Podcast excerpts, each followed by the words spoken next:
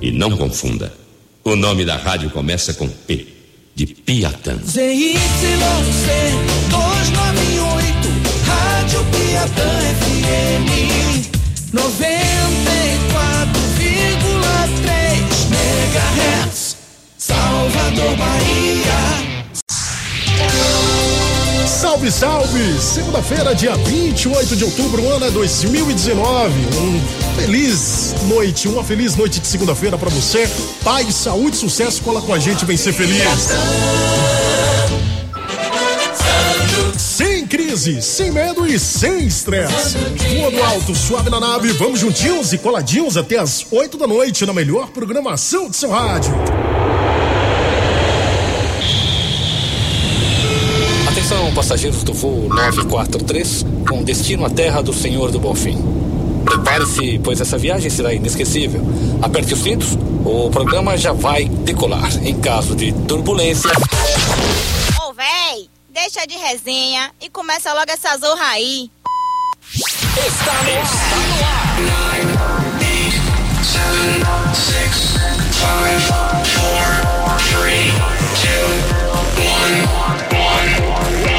O a sua resenha mais divertida. Buchicho, Piatã FM.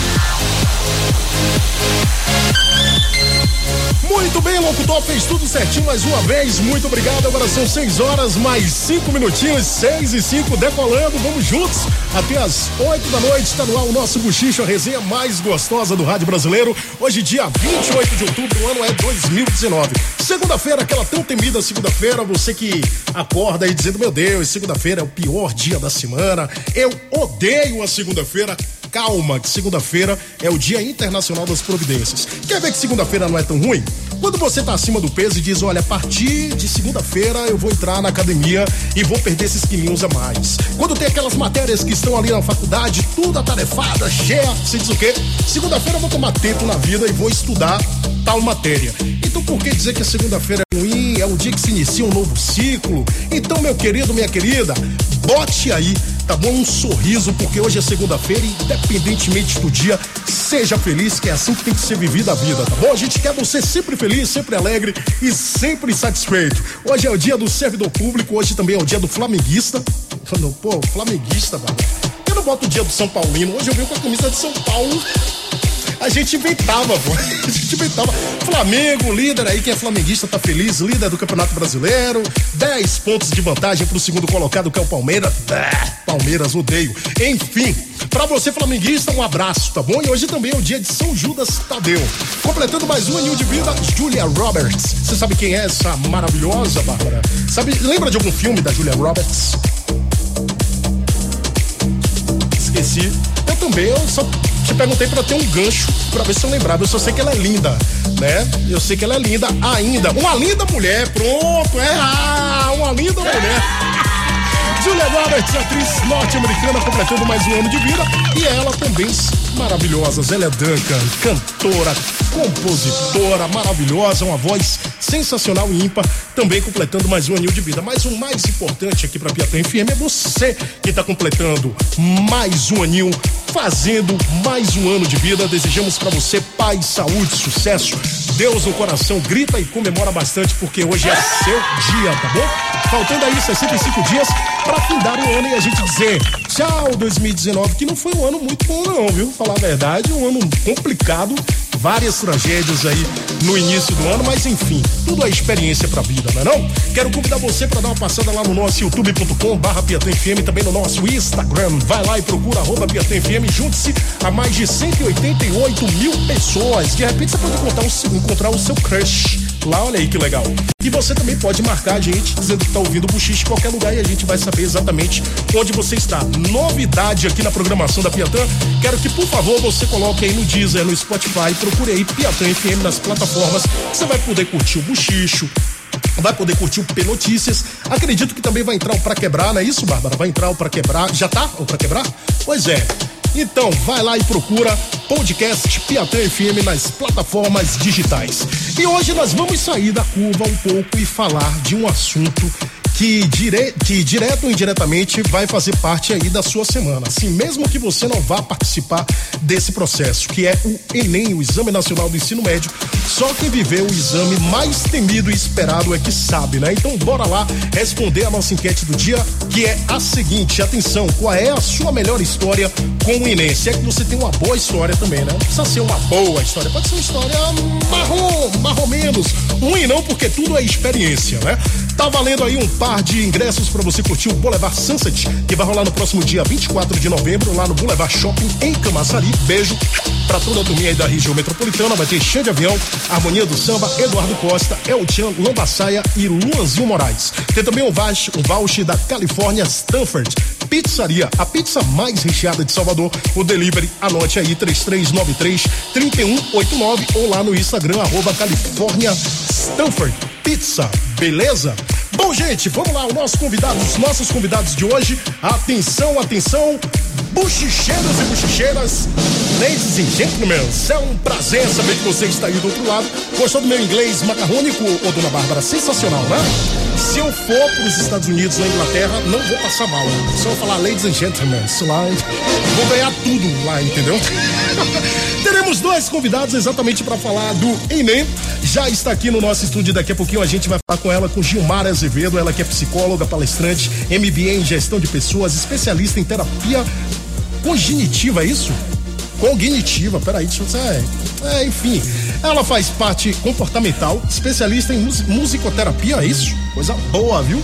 e atua na área escolar com treinamentos e desenvolvimento humano. É professora também na área idealizadora do Emagrecer a Cuca, plano de emagrecimento, entre outros. E a gente vai falar também com o Ricardo Cavalho, ele que é coordenador pedagógico dos projetos Mega Revisão Enem e Redação Máxima. E daqui a pouquinho a gente fala, sejam bem-vindos aqui ao nosso programa. Daqui a pouquinho a gente fala, agora dá um confere aí no relógio e acerta o seu pelo nosso. Na sua Piatã agora são 6 horas mais 11 minutinhos. Não esquece a nossa enquete. Qual a sua melhor história com o Enem? Tô te esperando. FM. Buchicho. Sinalzão de hora lindo de você passa, você ouve. Mudou agora 6 e 12 na Piatã.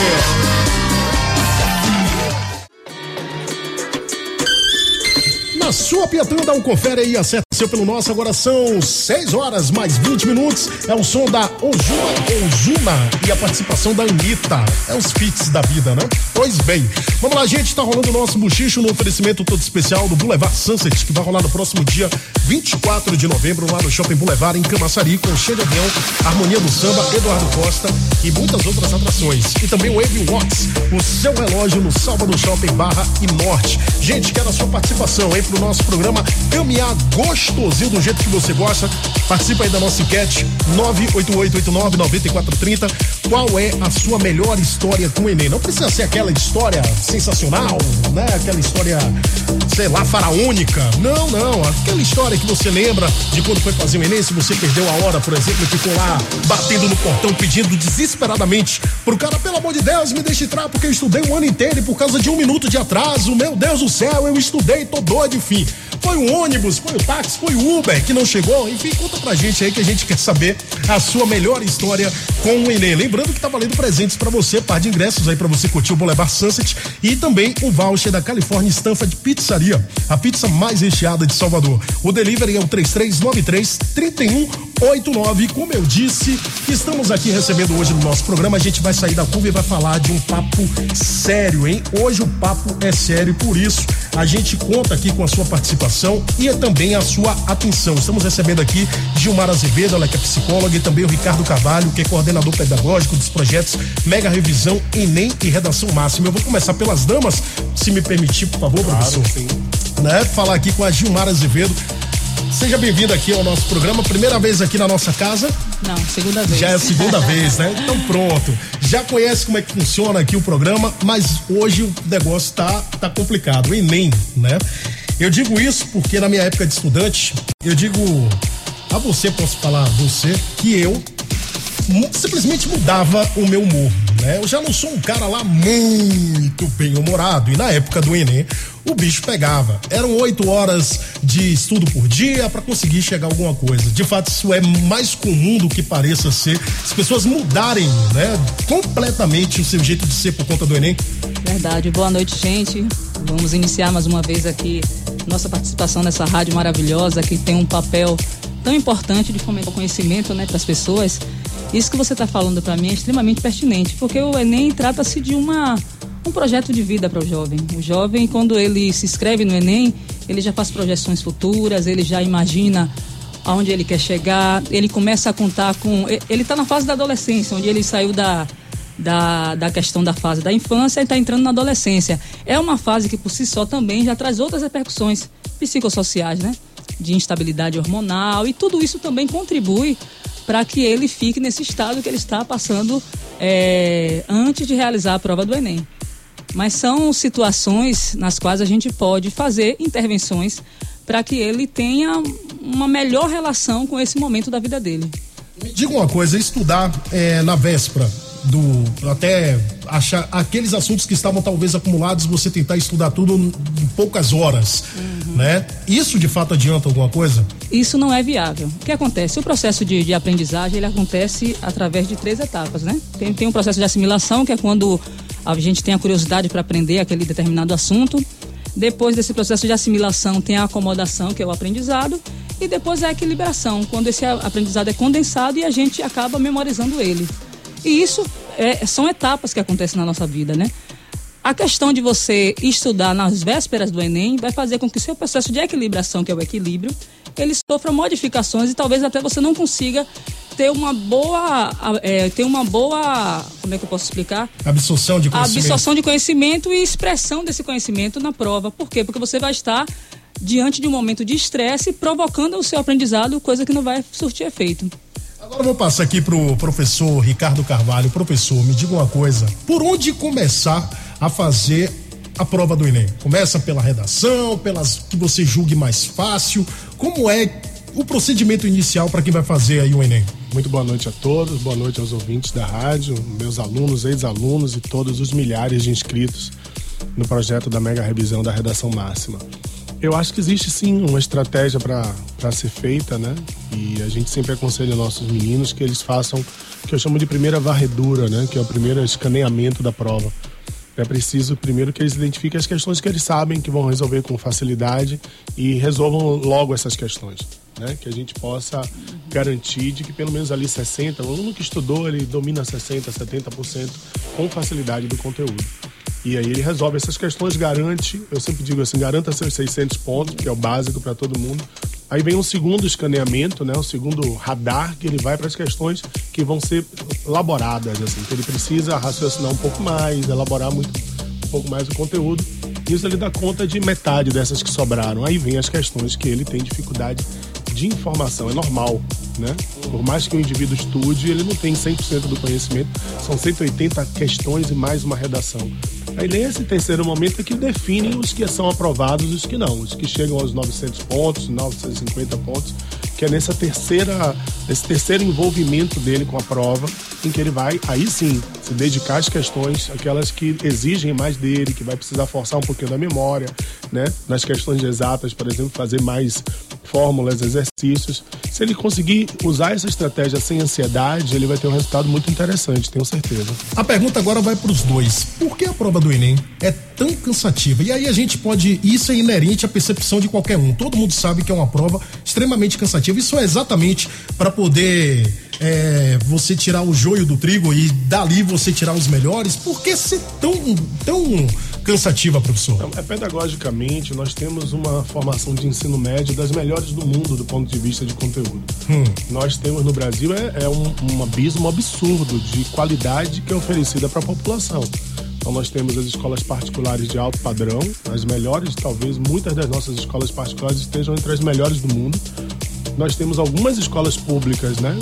como as escolas militares, por exemplo, em algumas cidades brasileiras, alguns estados brasileiros onde o ensino público, que é, é bancado pelo governo do estado, é, é, de qualidade, mas não é, não é o geral. Nós temos realmente em muitos lugares do Brasil condições muito ruins né, para que esses jovens tenham uma formação ideal.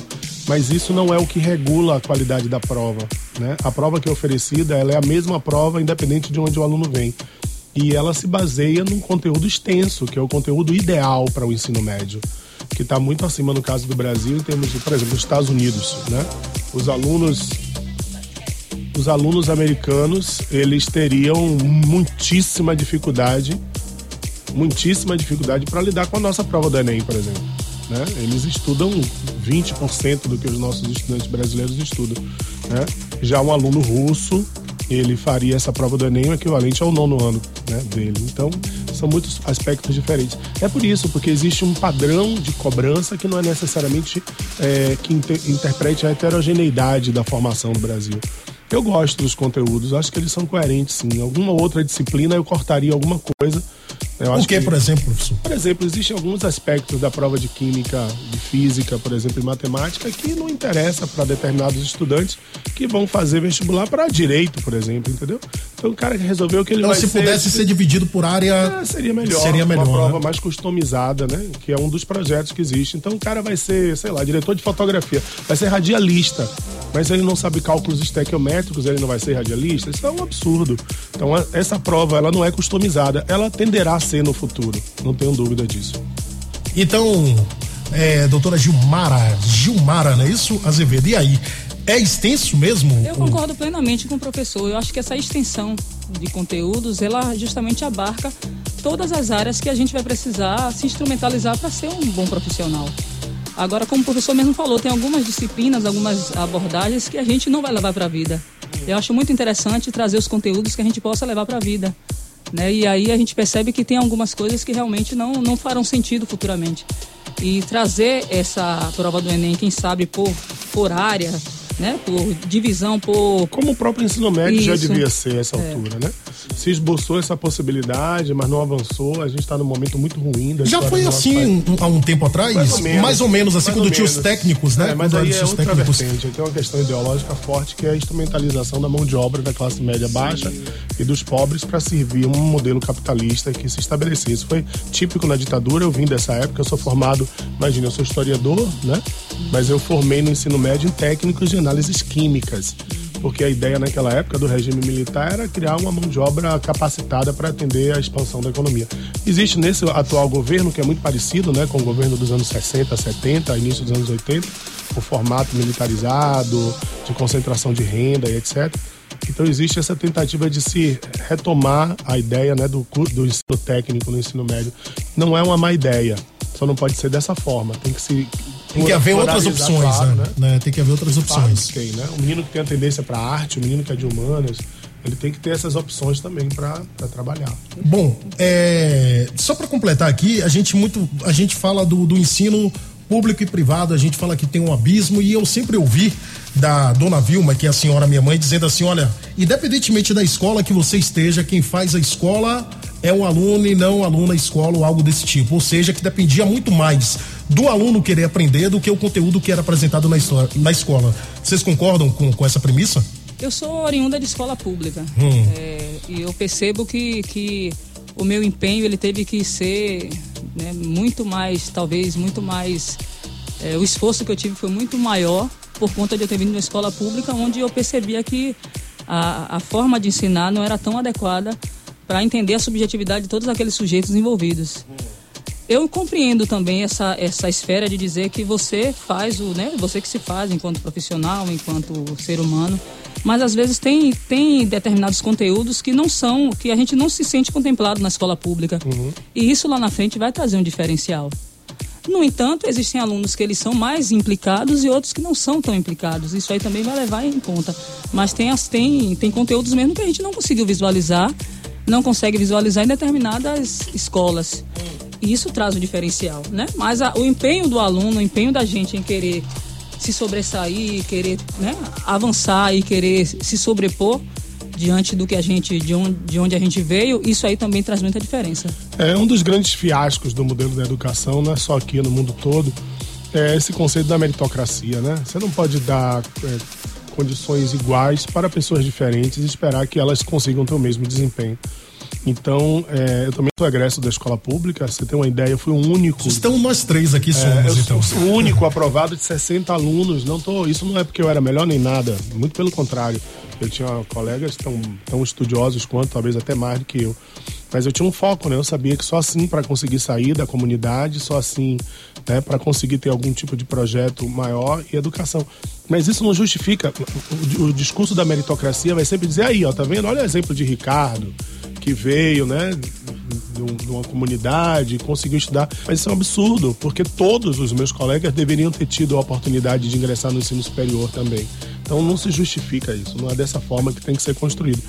Agora, sim, uma coisa que é importante nesse processo de democratização do, do acesso ao ensino superior são projetos como a Mega Revisão FTC porque é nessa hora que a gente acredita que pode viabilizar para que outros estudantes que não tiveram acesso aos melhores professores, ao melhor material didático, que não tem como botar para competir o menino que está numa sala com ar condicionado, com piso de porcelanato, com data show, com o menino que nem ventilador tem na sala, que tem 30 horas vagas durante a semana.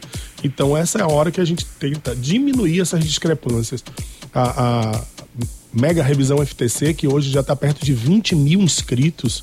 É o maior evento estudantil do Norte e Nordeste do Brasil.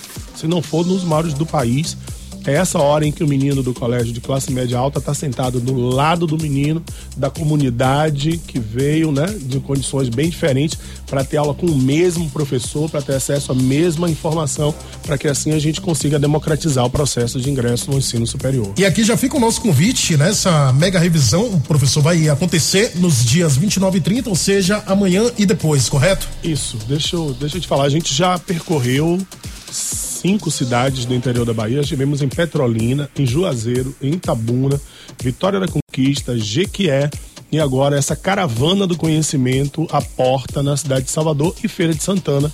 Né? Então a gente está amanhã aqui em Salvador e na quarta-feira em Feira de Santana. Então daqui a pouquinho o senhor vai explicar um pouco o mais sobre. Vai, o senhor vai. O, senhor, por o favor. sou eu. É, o senhor é o senhor. entendeu? Tá é porque eu tenho mania de chamar professor, eu não consigo chamar professor de, senhor, de, de, de você. Cara, não consigo, você, eu não consigo. eu vou é tentar até o final do programa. até o final do programa, é, vou tentar. Os cabelos brancos. Né? vou tentar chamar de você, tá bom? Tá Na Piaté agora são 6 horas mais 34 minutos, 6 e 34 Continua aí, ó, participando com a gente. O papo tá bacana, interessante. Hoje a gente sai um pouquinho da curva, falando um pouco mais sério. A gente quer saber qual é a sua melhor história história com o Enem. Conta pra gente e daqui a pouquinho estamos de volta. Na Piatã, agora 6h35. Eu tô gravando esse áudio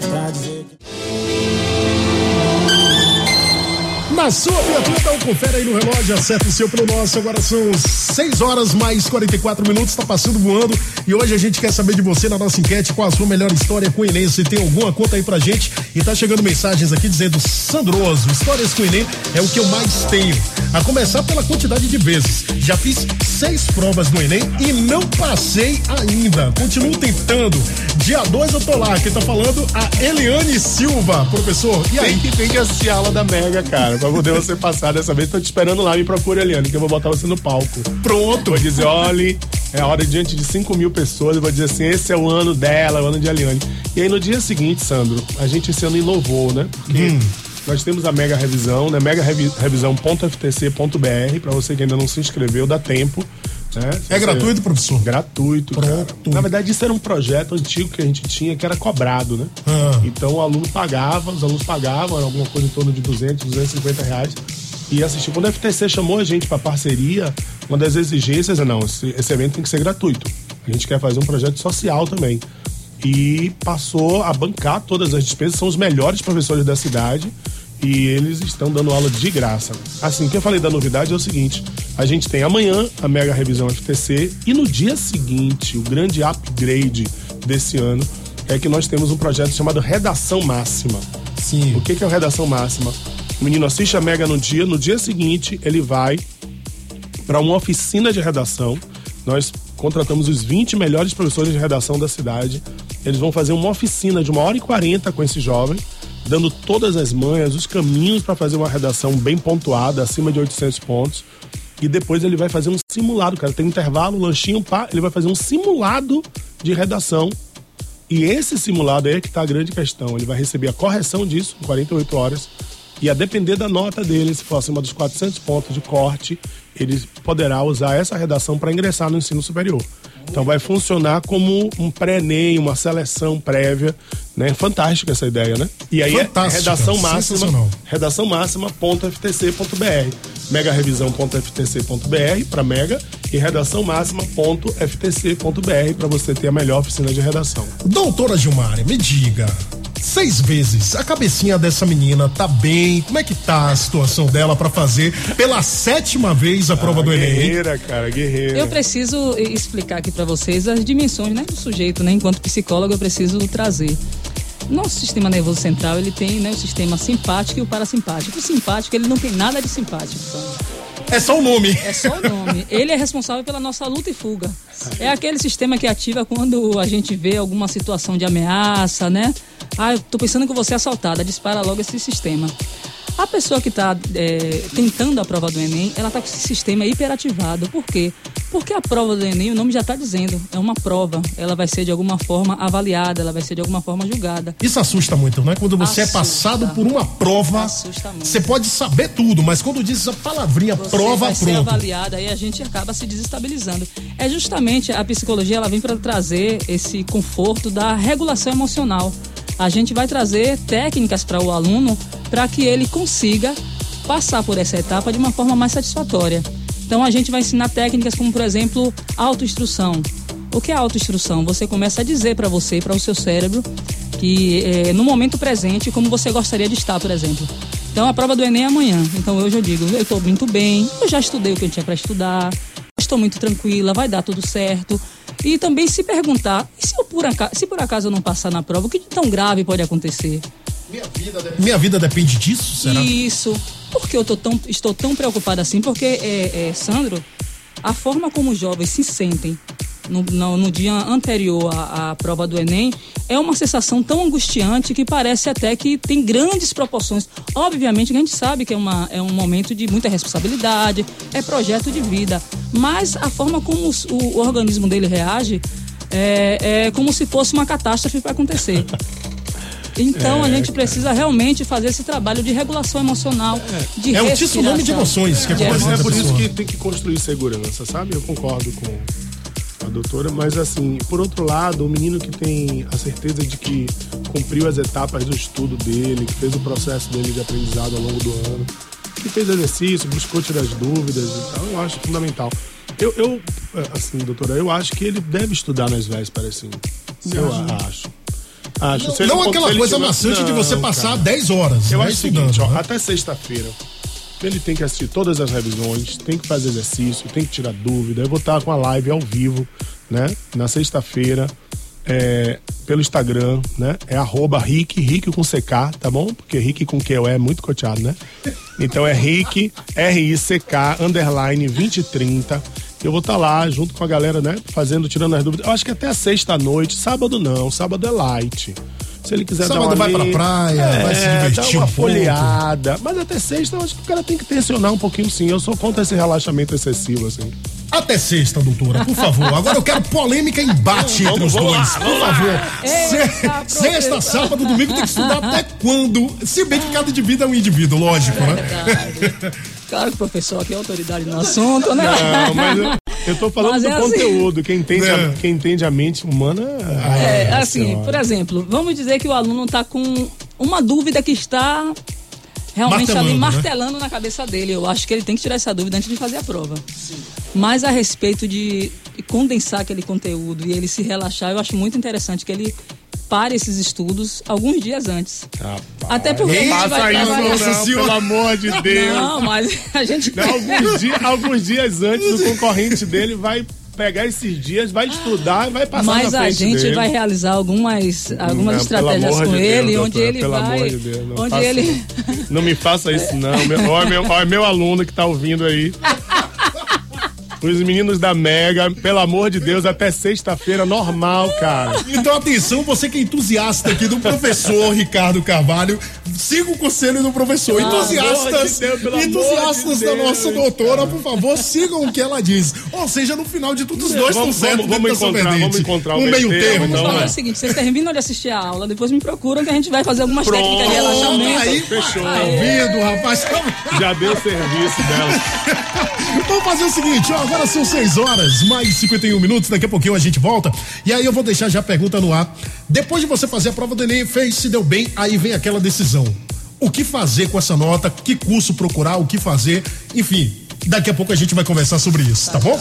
Daqui a pouquinho a gente volta e você continua participando. Quero saber aí na nossa enquete qual é a sua melhor história com o Enem. E o Buchicho volta já já. O seu melhor programa. ZYC 298, Rádio Piatã FM 94,3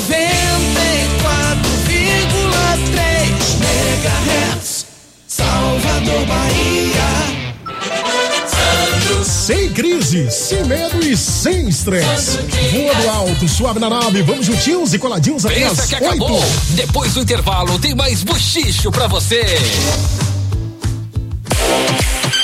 Muito obrigado, programa, por ter me dado mais um baile. Agora são sete horas mais um minuto, sete e um na melhor do Brasil. Vamos lá, que tá chegando mensagens aqui pra gente. Hoje o buchicho tá sério, eu tô até. Eu tô até me sentindo diferente, até. é,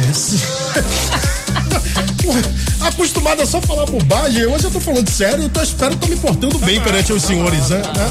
espero estar me portando bem. E a galera participando com a gente, 988899430. Qual é a sua melhor história com o Enem? Várias mensagens chegando, vamos lá, mensagem de voz agora. Participa aí. Pera aí, você cai fora, é você aqui, ó. Pronto, vamos lá. Minha história como no dia do Enem foi quando o ônibus atrasou, aí eu não consegui chegar a tempo para fazer a prova, prova oral. Sandroso, boa noite. Todo mundo aí da Piatã. Porra, Piatã. Só esqueceu de falar o nome, mas tudo bem. Vamos lá que tem mais mensagem de voz aqui. Boa noite, Sandroso, tudo bem? Minha história com o Enem é muito grande, já fiz mais de oito vezes e ainda estou na expectativa de passar, acredita nisso? Não desisto nunca, sou brasileira, não desisto não. É isso aí, já tentei muito e ainda vou continuar tentando até passar. Renata Tavares de Santana, Sussuarana. Valeu, Renatinha. Boa noite, Sandro. Eu sou o Leandro de Cosme de Farias. Eu fiz o Enem no ano passado, mas não alcancei o objetivo de fazer jornalismo na UFBA, mas estou aqui lutando e esse ano tenho fé que vai dar tudo certo. Sandro, tudo bem? Me chamo Batista. Eu já fiz o Enem cinco vezes, tá? Cinco vezes e só passei uma vez com a nota mínima, que era de quatro, que foi de 451, mas esse ano eu espero conseguir pelo menos 550 pontos. Boa noite, Sandro. Me chamo Tainá Laís do DIC. Vou contar minha história para vocês. A mulher que estava aplicando a prova do Enem no ano passado pensou que eu tinha cola na embalagem da minha barra de cereal. Não vai, ó, inclusive um, vou dizer, vou dizer uma coisa para você, não vá levar cola no Enem, tá? Porque isso é um processo federal, tá? Não faz isso que vai dar ruim para você, tô logo avisando. Pois bem, ela pegou para olhar, mas esqueceu de me devolver. Sabe o que ela fez? Comeu a minha barra de cereal. Fervi de ódio, Sandro. Tenho fome dela até hoje. Foi triste, meu Deus do céu. Coitado. Pô, já pensou levar a sua barra de cereal? A pessoa vai, leva, viu que não tinha cola e aí ficou com a barra de cereal. Ô, ô, ô.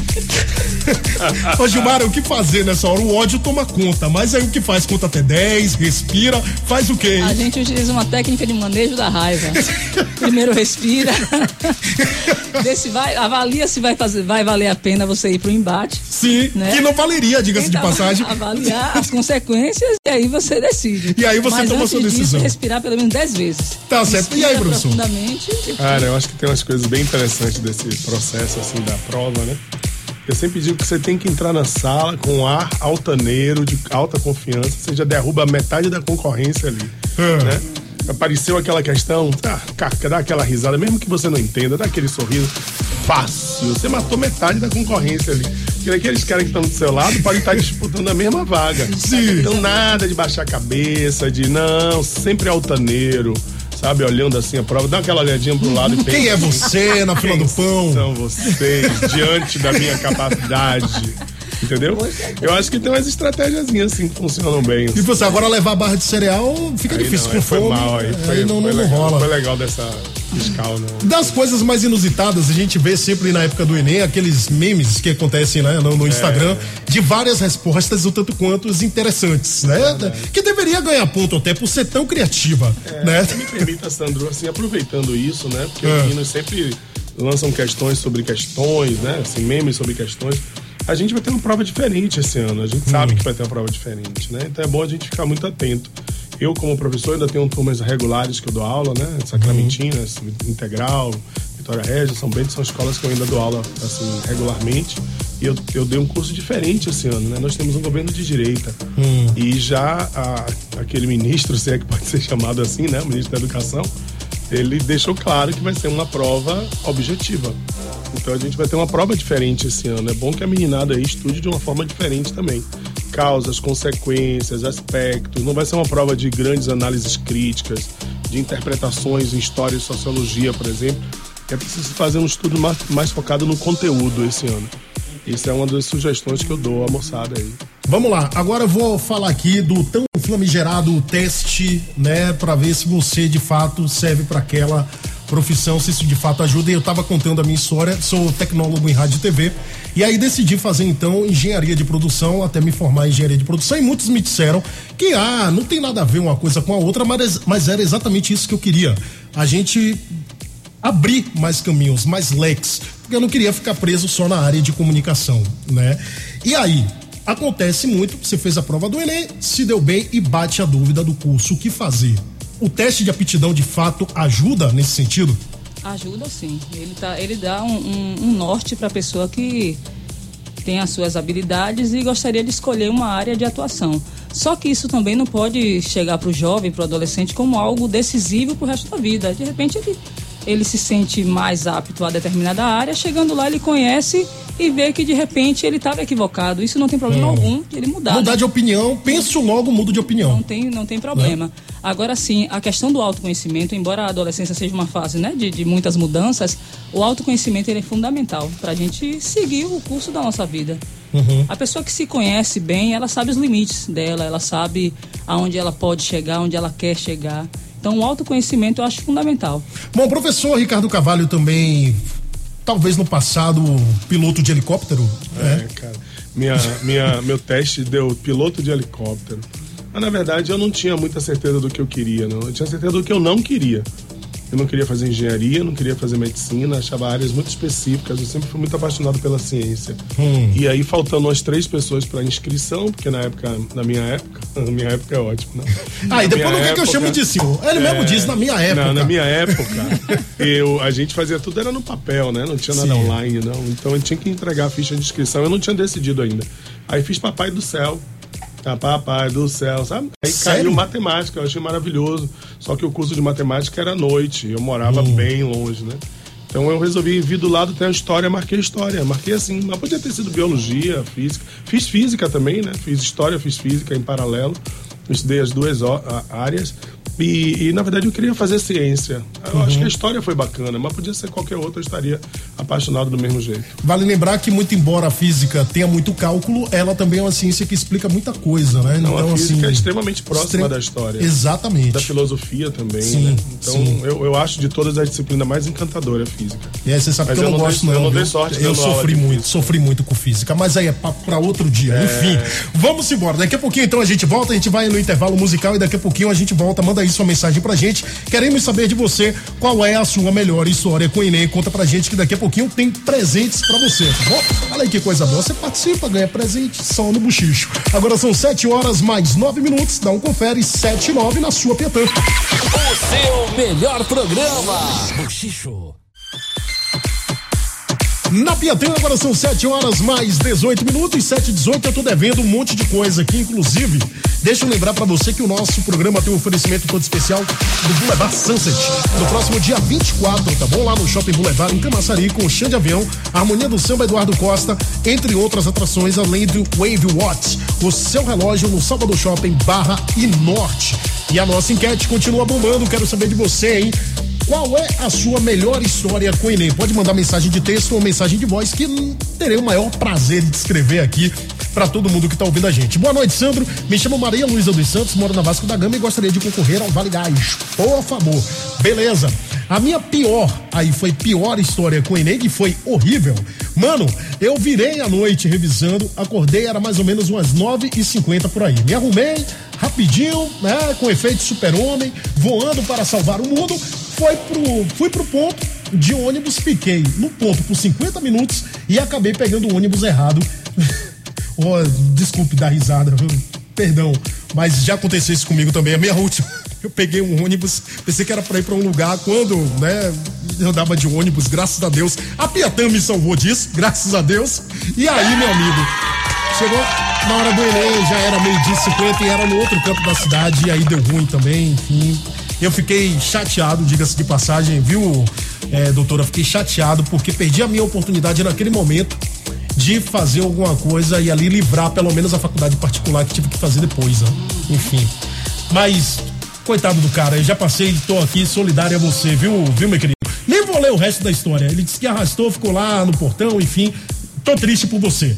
Boa noite, Sandro. Aqui é a Beatriz. Cadê aqui a Beatriz Moreira de Saboeiro? Não tem uma história muito boa com o Enem, não, viu? Tem pior, a pior. Eu morava no interior e a prova era em uma cidade vizinha. Daí a prefeitura disponibilizava ônibus para levar e trazer. Fui e acabei a prova cedo e fui para casa de uma amiga que morava nessa cidade. Resultou que o ônibus foi embora e eu fiquei lá, né? Tive que ligar pro meu pai para ir buscar. Não foi tão ruim assim, não. Até que não. Podia ser pior. Adalberto Natividade Macedo, do bairro de Nazaré. Minha história do Enem é a seguinte: já fazem dois anos que fiz o Enem, né? Tá aí. Fui no horário, fiz tudo direitinho, não pesquei, isso é importante dizer, né? Tem que ser honesto. Mas na saída encontrei uma turma da bagunça e fomos encher a cara. Eu queria comemorar porque sabia que ia passar. Bebi até umas horas. Aí quando cheguei em casa, a nega velha pintou e bordou, me pôs para fora de casa. Sério? Sério? Ela disse: já que você quer ser veterinário, vá dormir com os cachorros.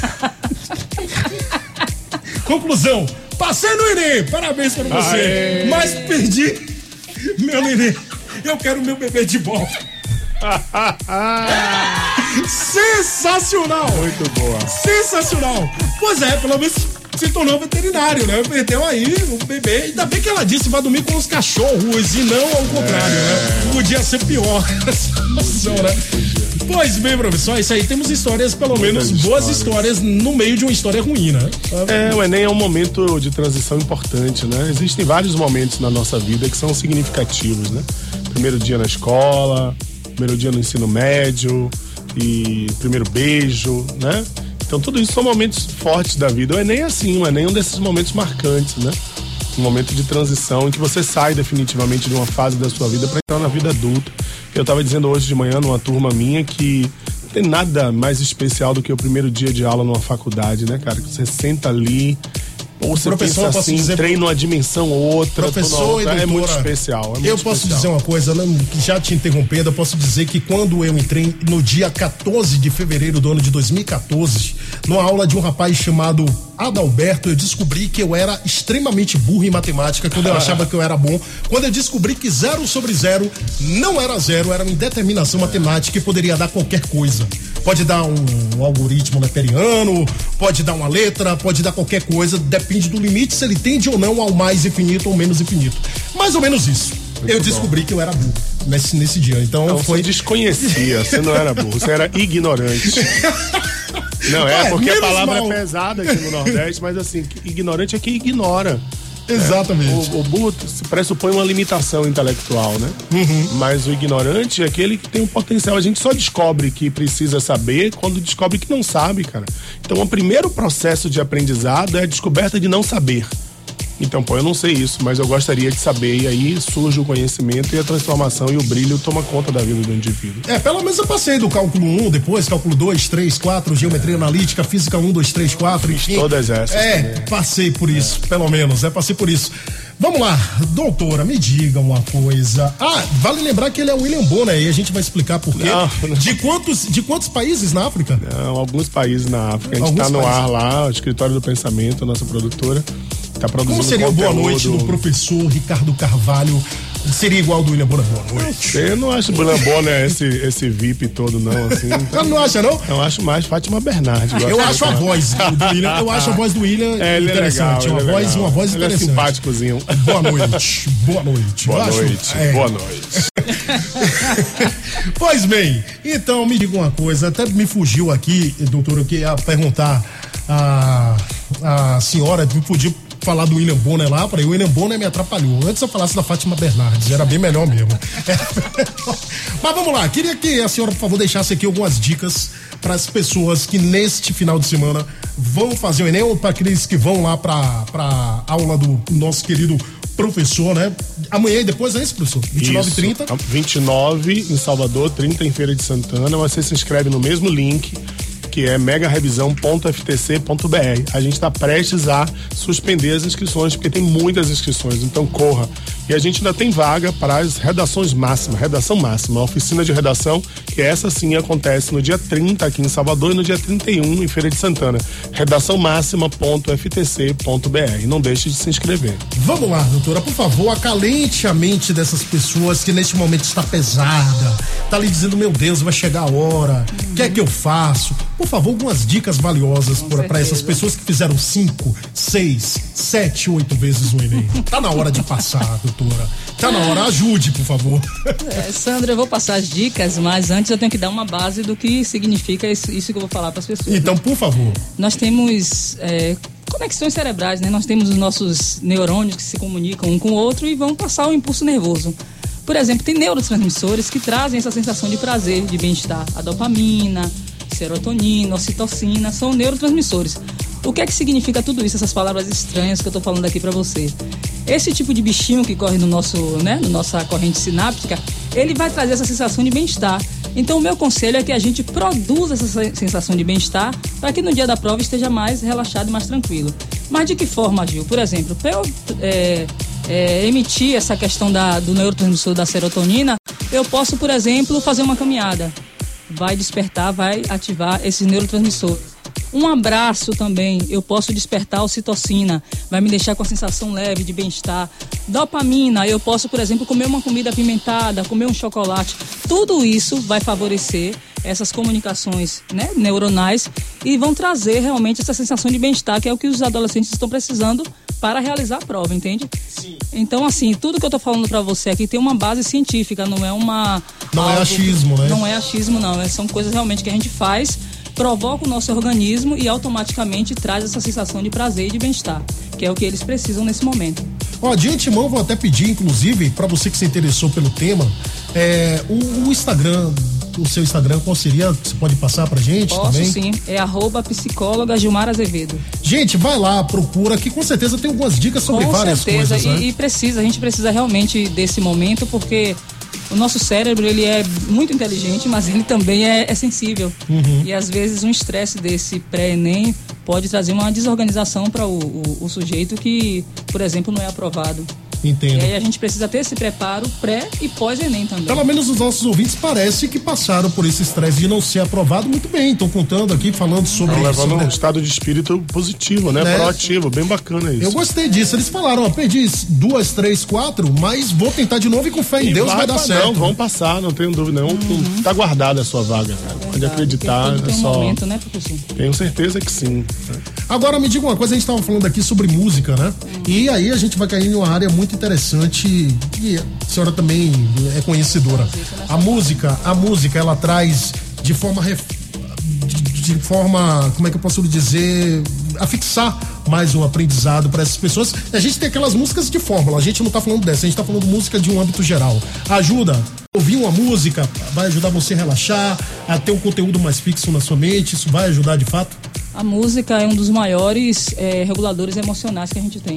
Hum. A música desperta memórias afetivas, né? Observe que você, por exemplo, se o professor aqui ouvir uma música de Michael Jackson, Ah. uma das primeiras, não desperta aquela emoção. King of Pop. Pois é, então a música ela traz, ela tem esse caráter de trazer realmente uma regulação emocional. Então, se a gente, né, os estudantes aí, eles têm as músicas de preferência, é interessante que ouça essas músicas até também para despertar esses neurotransmissores que vão trazer a sensação de bem-estar. É tipo um choque que vai dar dentro dos neurônios e vão fazer eles se conectarem. Faz a Eles- comunicação entre os dois hemisférios, né? Porque o nosso cérebro é como se tivesse, né, anatomicamente falando, tem uma parte direita e esquerda. E a música ela traz essa- esse equilíbrio, traz essa conexão entre os dois hemisfé- hemisférios. É um os- excelente hoje, regulador emocional. Eles têm formatos diferentes de estudo. A gente, Se a gente for seguir os modelos, por exemplo, da minha geração, é um absurdo imaginar que o menino consegue estudar ouvindo, Ouvindo música, música. ou às vezes até assistindo alguma coisa, mas eles conseguem Eles e produzem conseguem. assim. Dá, né, professor? Antigamente Claro era, era a gente, a gente não pensaria nessa, Claro nessa possibilidade. Pra estudar era, era até maçante a gente pensar, pô, a gente vai parar pra estudar. Aí tem que fechar tudo, né? Tem que estar no silêncio absoluto, porque só assim aprendi, aprendia. Hoje em dia dá pra ser assistindo televisão, É, fazendo alguma coisa. A complexidade humana é, é impressionante, né? Então, cada um tem um- uma ferramenta de captação, de incorporação de conteúdo. Tem meninos, por exemplo, que eles só conseguem aprender estudando de forma ostensiva, desse formato.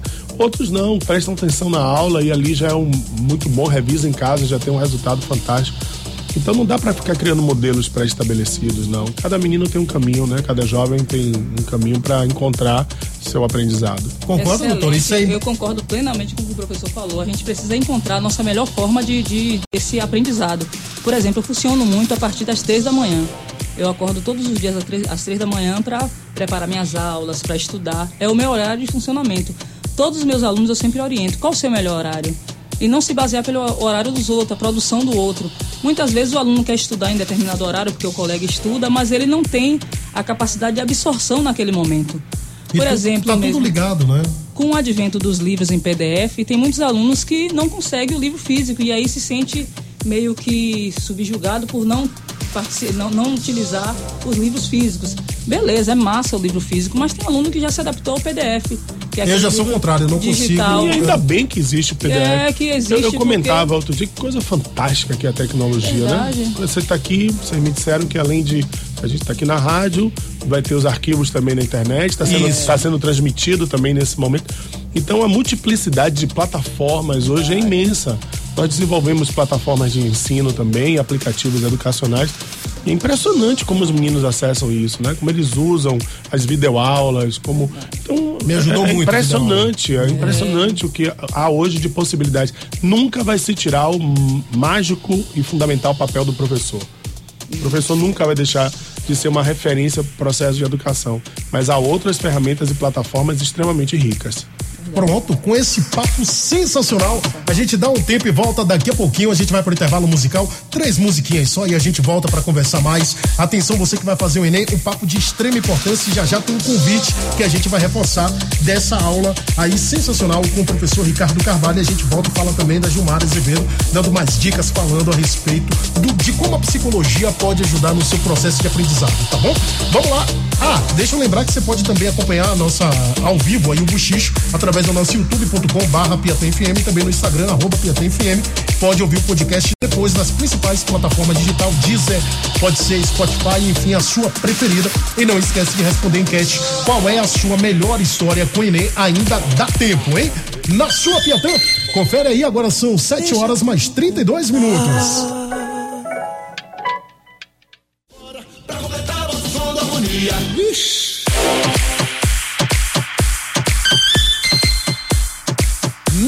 agora são 7 horas mais 42 minutos, 7h42. Continua aqui o Buchicho, no oferecimento todo especial do Boulevard Sunset, dia 24 de novembro, no Shopping Boulevard Camaçari, com Cheio de Avião, Harmonia do Samba, Eduardo Costa e muitas outras atrações. E Wave Watts, o seu relógio no Salvador Shopping, Barra e Norte. Vamos lá, nossa mensagem, nossa enquete continua bombando. A gente quer saber de você qual é a sua melhor história com o Enem. Conta aí pra gente, tem mensagem de voz chegando aqui. Vamos lá. Grande Sandro! Na minha época de vestibular, cara, eu fui pro Trivela do Asa de Águia, encontrei você lá no Trivela, né? E aí eu fui bem. Foi pro Enem, bem cansado, bem cansado. Um abraço pra todo mundo aí. Abraço pro professor Ricardo Carvalho, meu grande mestre. Eu tenho orgulho de ser aluno dele. Abraço, Sandro. Valeu, meu querido. Um abraço aí, professor. Esse daqui se deu bem. Foi pro Trivela, mas se deu bem, tá vendo? Aí, é Iguinho, querido. Reconheci pela voz, pelo estilo. Igor, um grande abraço. Você é um guerreiro, cara. Né? E eu tenho muito orgulho de saber que você seguiu nossa, nossa estirpe de historiadores. Um grande abraço, Iguinho. Paz, saudade pra você. E aí, ajudou, tá vendo? Foi pro Trivela, ficou cansado, foi fazer a prova cansado, mas ajudou. Ele relaxou antes, né? Relaxou. Fazer a prova. Me diga uma coisa, eu conheci uma pessoa que fez o concurso, eh, a gente pode até linkar, e eu me lembro muito bem que ela disse que fez com a irmã, o concurso pra Caixa Econômica Federal. Ela fez com a, irmã- pra- com a irmã, né? E aí a irmã estudou e tava super nervosa pra fazer, e ela disse: Ah, eu não vou passar nesse trem mesmo. É, vó aí disse que levantou já em cima da hora, a mãe dizendo, vá, vá fazer, vá fazer, vá fazer lá, minha mãe, eu nem estudei direito, foi lá, pô. E resultado final dessa história, ela conseguiu passar a irmã não. Mesmo a irmã estando um pouco mais preparada. Me diga uma coisa, às vezes essa carga que a pessoa não leva de passar, passou, se der, deu, se não der, não deu. Isso de fato faz com que a pessoa normalmente tenha o melhor desempenho na, na, na, na prova? É aquela brincadeira que as pessoas fazem, né? O não eu já tenho, eu vou tentar um sim. Se acontecer, eu acho que esse próprio relaxamento que ela teve no período, no momento de fazer a prova, teve alguns benefícios. Só que não é só isso para você ser aprovado em um concurso, né? Uhum. Algumas, ela tinha, é, provavelmente ela teve algumas habilidades para responder essa prova que além da capacidade, né, digamos que a capacidade cognitiva de, de saber os assuntos que vão cair, tem outras coisas, outras malícias que são interessantes para que a gente consiga Tipo né, cortar, né, né? Tipo cortar ali. Entender, Às vezes a questão é muito grande, você já tem mais ou menos a ideia quando você lê o começo, lê o finalzinho ter e a aí malícia de entender as pegadinhas, né? Tentar, Uhum. tentar entender como é que tá a estrutura daquela prova para realizar. Eu acho que teve outras coisas que favoreceram a ela. Professor, me diga uma coisa, dá pra passar no Enem chutando? É muito difícil, viu? Muito difícil. São cinco opções, né? A, B, C, D, E. 25%, né? É, embora assim, o que que Não, acontece? 20%, perdão. É, 20%. Embora é, a gente saiba que muitas, muitos estudantes chutam e acabam passando. E para compensar isso, que geralmente ele chuta numa disciplina que ele não tem tanta facilidade, ele tem que compensar isso nas disciplinas que ele tem mais domínio. Por exemplo, a gente tem um perfil de estudantes aqui no, no- na Bahia, em Salvador, que é muito de ciências humanas, dominam bem ciências humanas. A prova de ciências humanas é mais acessível, porque ele vai buscar recursos que não é só do conhecimento, né, da inteligência emocional, da capacidade interpretativa. Então eu sempre aconselho assim, você esforce para fazer uma prova, por exemplo, de humanas mais acima, redação, que é tão decisivo, porque se acontecer de chegar numa física, numa matemática, numa química que você tem mais dificuldade, você compensa com aquelas matérias que você consegue ter um resultado Professor, melhor. que a redação é o bicho papão de todo estudante, ou pelo menos da maioria dos Não estudantes? sei, assim, não sei se é o bicho papão, assim, porque o peso no Enem é muito alto, então é tão decisivo. E a gente realmente tem uma, um, um processo adaptativo com a leitura, né, com a lectoescrita, que é difícil, né? Então a gente lê, mas não lê tanto quanto deveria. Né, não se preocupa tanto com a norma culta e precisa, porque isso é um dos arcabouços fundamentais da sociedade, é a sua língua, é usar a norma culta, usar os elementos que compõem aquela linguagem, no caso da gente, a língua portuguesa. Mas isso é assim aqui e em outros lugares também, né? Não, a gente Não é só não é aqui, né? demonizando o estudante brasileiro, não. No mundo todo, e a meninada usa muita gíria, então muita, muitas expressões. Então, às vezes, na hora de construir um texto mais formal, tem uma dificuldade natural. E é do processo dele mesmo de amadurecimento. É um jovem que está virando adulto, tem, é natural isso. E aí, doutora? De, de fato? É verdade, acho que a capacidade de, de leitura, a, a, a entrega que a gente precisa fazer com a leitura, eu acho que isso é um ponto, ponto fundamental para a gente conseguir desenvolver uma boa redação.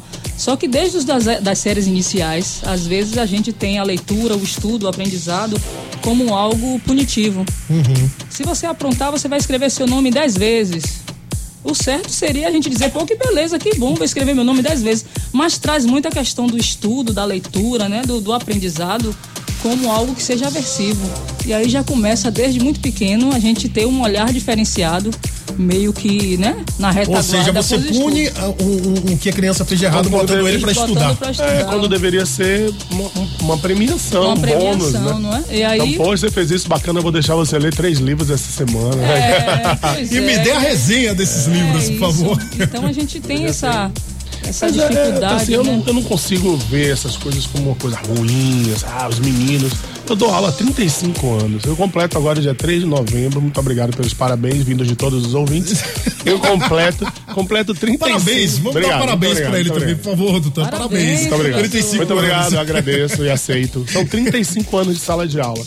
Eu tenho colegas que continuam com o mesmo discurso de 30 anos atrás. Aquele cara dá aula comigo há 25 anos, 30 anos. Os jovens não querem nada. Esses meninos que nada, eles são maravilhosos, são muito melhores do que eu na minha geração, muito melhores. A juventude de hoje é fantástica, tem uma maturidade para lidar com temas como sexualidade, como política, que a gente não tinha. Eles são magníficos, eu sou fã dessa geração que tá aí. Claro que as limitações são naturais de todo o processo de crescimento. Odeio quando alguém diz assim, ah, esse aborrecente. Esse aborrecente, claro, o adulto é que deve ser um aborrecimento, um chato. Tem que olhar esses meninos como companheiros de jornada. Eles são companheiros de jornada. Pela primeira vez eu vejo uma pessoa falando dessa forma dos Mas nossos é verdade, jovens. eles são Que bom. fantásticos, os meninos têm um domínio de conhecimento, de tecnologia, têm um anteparo de percepção social que minha geração não tinha. Eu, na idade desses meninos, era, me desculpe o peso da palavra, era um imbecil comparado com os meninos dessa idade. Né? Eu vejo minha filha, minha filha com a idade que ela tem, uma adulta jovem. Pô, quem era eu com a idade que ela tinha? Nada, o cara querendo ensaiar a vida. E hoje esses meninos são donos do pedaço, comandam projetos. Sabe? É fantástico. Eu sou fã dessa geração aí. né? Isso é o que me dá esperança, porque nós erramos tanto, nossa geração errou tanto. Né, politicamente, Em em socialmente. vários âmbitos, isso que falar. Erramos muito, elegemos pessoas equivocadas tantas vezes. Quem sabe não são esses meninos que estão aí que vão trazer um Brasil que a gente tanto deseja. Muito bom. Muito bom. Parabéns pela, pela, pela percepção, uma outra percepção completamente diferente do que a gente está acostumado. Bom, infelizmente, papo bacana, foi muito bom, mas a gente tem que encerrar. Vem aí a Oh. voz do Brasil, ó, uma pena, é bem verdade. Então, mais uma vez, eu peço que reforce o convite, professor, e que a nossa doutora, por favor, passe também, se quiser, telefone para contato, se quiser também Instagram, enfim, fique à vontade. E a última dica lá, reforça aquela dica lá para quem vai fazer o Enem, tá bom?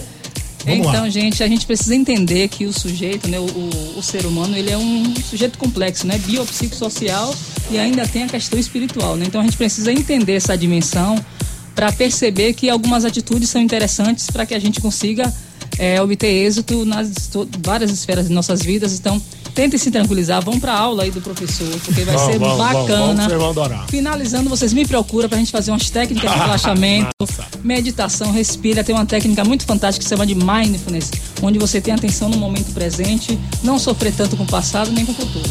Eu agradeço a minha participação aqui. Queria mandar só dois beijos. Por favor, Um beijo pra vontade. Rosilda Santana, da feijoada ali na ladeira da Cruz da Redenção, que é o melhor Eita, nós. feijão de Salvador, e pro Centro Educacional Cremildo Azevedo, lá em Pernambués. Instagram, pro, é, Meu doutora. Instagram, arroba psicóloga Gilmar Azevedo. Já tô E seguindo. o meu telefone, 719-8811-1261. Professor. Pô, bacana, queria agradecer né, imensamente essa plataforma de comunicação que é você. Você é um fantástico. Obrigado, professor. Um trabalho magnífico. Lembrar que amanhã, dia 29, nós temos a Mega Revisão FTC. Para você se inscrever, é megarevisão.ftc.br. E no dia 30, a redação máxima, redação máxima.ftc.br, com os professores Alex Valadares, de português, Carlena, de biologia, Carol de redação, Chico de geografia, Giltinho Carmo, Só gente Gilton boa? Carmo, só monstro, Graziela Santino, Isaac né, de filosofia, Mário Rolê de física, Sérgio Magnavita de química e Wellen de biologia, sobre a gestão né, da FTC, da gente, do Escritório do Pensamento. Eu sou professor de História na Mega Revisão, muito honradamente. Né, e sigam a gente, né? Arroba Rick, com CK, tá? Rick, underline 2030. E sigam também arroba Mega Revisão para você não perder a chance Pronto, e tem de também na passar. redação, né, professor? Tem arroba redação máxima. Pronto. Então, redação máxima.ftc.br, megarevisão.ftc.br para você estar na universidade ano que vem. Gente, então aí, ó, fica aqui o meu pedido. Realmente, se você de fato vai fazer o Enem, tem dúvida, não deixe de procurar tanto uma orientação profissional para que você chegue mais relaxado lá na hora da prova com a nossa doutora Gilmar Azevedo e também para você consolidar o seu conhecimento e para você que tem alguma dúvida, não deixe de ir nesse evento sensacional, tá bom? Nos dias 29, ou seja, amanhã e dia 30, tá bom? Tá dado aí o recado, agora faça a sua parte, só depende de você. Se não passar, vou dizer, a culpa é sua. um abraço, vamos liberar aqui presente, saindo aqui um par de convites pro Boulevard Sunset, Adalberto Natividade, ele que mora aí no bairro de Nazaré, contou uma história super fantástica e ganhou então aqui esse presentão. E também a Califórnia Sunfed, saindo para Leandro Silva, ele que mora aí no Cosme de Farias, os ganhadores todos têm 48 horas para dar uma passada aqui na Rua das Pitangueiras, número 18, Brotas. Vem com o documento oficial com foto e o presente tá aqui te esperando. Senão a gente come a pizza, né, Bárbara? Agora são 7 horas, mais 52 minutos. Na sequência, Voz do Brasil. Depois, Sérgio Dias e o Momentos de Amor Piatã. Você acabou de desembarcar do voo 943. Até amanhã às 18 horas. Aqui na Piatã. Ô, véi, acabou por quê?